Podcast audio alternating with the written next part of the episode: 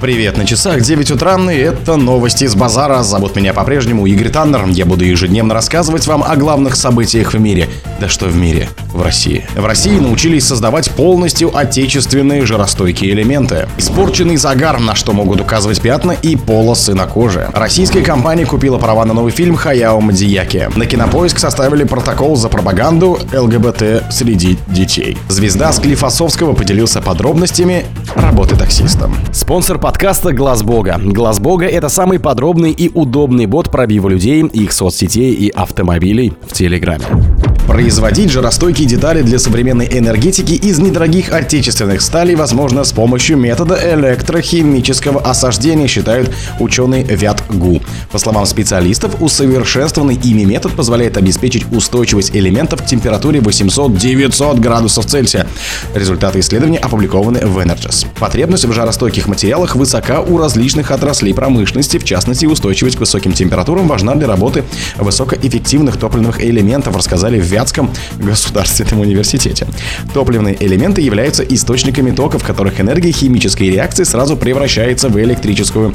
По схожему принципу работают обычные батарейки, аккумуляторы и другие электрохимические устройства, добавили в ВУЗе. Самыми перспективными на сегодняшний день считаются твердостойкие топливые элементы, они же ТОТ, так как в отличие от других типов топливных элементов могут использовать не только чистый водород в качестве топлива, но и аммиак, синтез газ, а также обеспечивает высокий коэффициент полезного действия. Кто не в курсе, оно сокращенно называется КПД, порядка 70%. Вместе с тем они работают при очень высоких температурах 700 тысяч градусов плюс по Цельсию. Потому производятся только из материалов с повышенной жаростойкостью. А раньше жаростойкие материалы для энергоустановок 100Т закупали за рубежом. Они были настолько дорогими, что составляли более половины стоимости всей установки.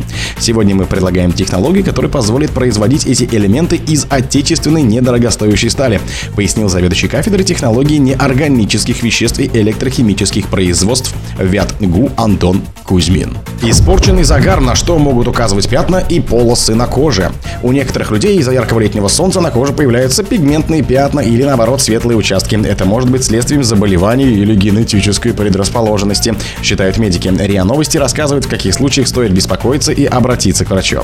Солнечный свет необходим для жизни, но в больших количествах вреден для человека. Ультрафиолетовое излучение может оказать пагубное воздействие на организм. Для защиты специализированной клетки меланоциты начинают вырабатывать пигмент меланин, который выступает в реакцию с белком.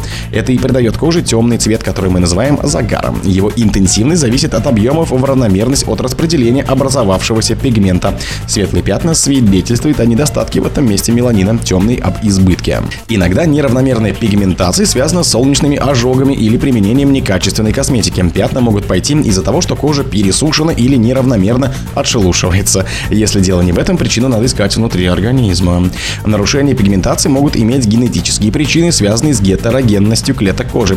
Это так называемый кожаный или пигментный массоицизм. Он возникает, когда одновременно развиваются клетки двух разных генетических линий. Российская компания «Русский репортаж» приобрела права на новый мультфильм Хаяо Мидзияки, сообщила в пресс-службе организации. Рабочее название картины «How do you life» или «Кими Ваду и Курука». Мидзияки работает над лентой 2016 года. В объявлении отметили, что пока это самый крупный проект японской студии Хибли.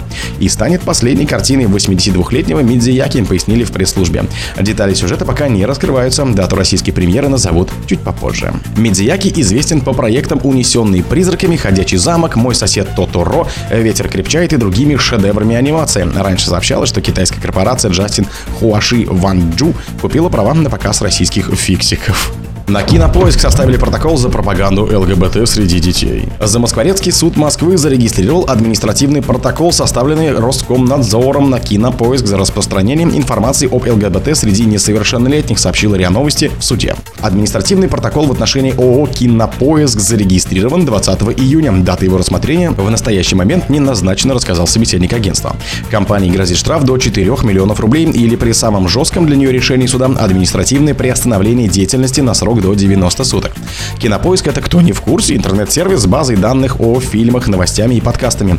Также компания ведет одноименный онлайн-кинотеатр. В суде не уточнили причину составления протокола и каким именно подразделением, по мнению Роскомнадзора, было совершено нарушение. Статья КОАП о распространении среди несовершеннолетних информации, демонстрирующей нетрадиционные сексуальные отношения или предпочтения, либо способные вызвать у несовершеннолетних желание сменить пол, появилась в кодексе в конце прошлого года.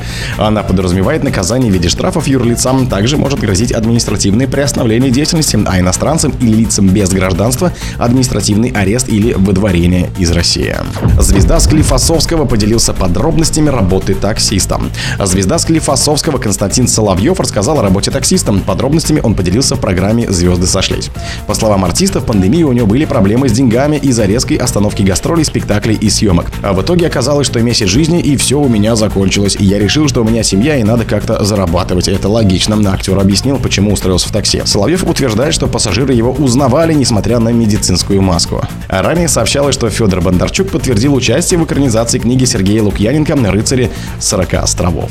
О других событиях, но в это же время не пропустите. У микрофона был Игорь Таннер. Пока.